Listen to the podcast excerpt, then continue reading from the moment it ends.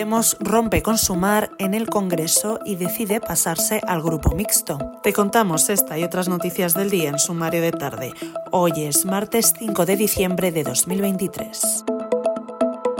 Tras múltiples desencuentros en los últimos meses, Podemos ha decidido romper con el movimiento que dirige Yolanda Díaz para pasarse al grupo mixto y garantizar su capacidad de acción política en el Congreso. Así lo ha adelantado Diario Red, el medio fundado por Pablo Iglesias y muy vinculado a la cúpula de los morados, donde se asegura que la decisión se ha tomado tras la negativa de sumar a que Podemos pueda intervenir en la comparecencia de Álvarez sobre Palestina. El portavoz del Partido Morado, Javier Sánchez Serna, ha confirmado la noticia directamente desde el Congreso de los Diputados.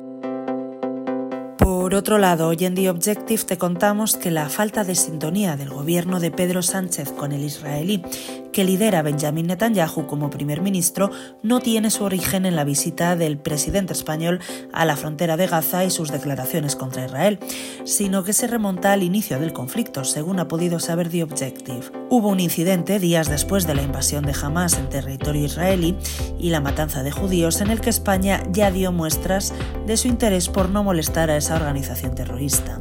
La embajada israelí en España pidió entonces poder llevar a su país a un grupo de médicos y reservistas a quienes sorprendió el ataque en nuestro país, pero el ministro Álvarez prohibió repatriarlos en aviones de defensa. Hoy además hemos conocido que el informe PISA califica a los alumnos españoles con el peor resultado histórico en matemáticas.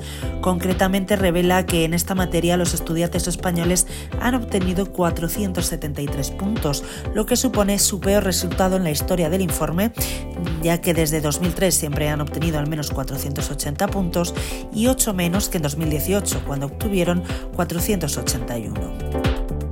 Para terminar, la Comisión Permanente del Consejo General del Poder Judicial ha reiterado este martes su rechazo a las alusiones al lawfare que se contienen en el acuerdo entre el PSOE y Junts, al tiempo que ha advertido de que se mantendrá vigilante ante la creación de las primeras comisiones parlamentarias para detectar dichos casos.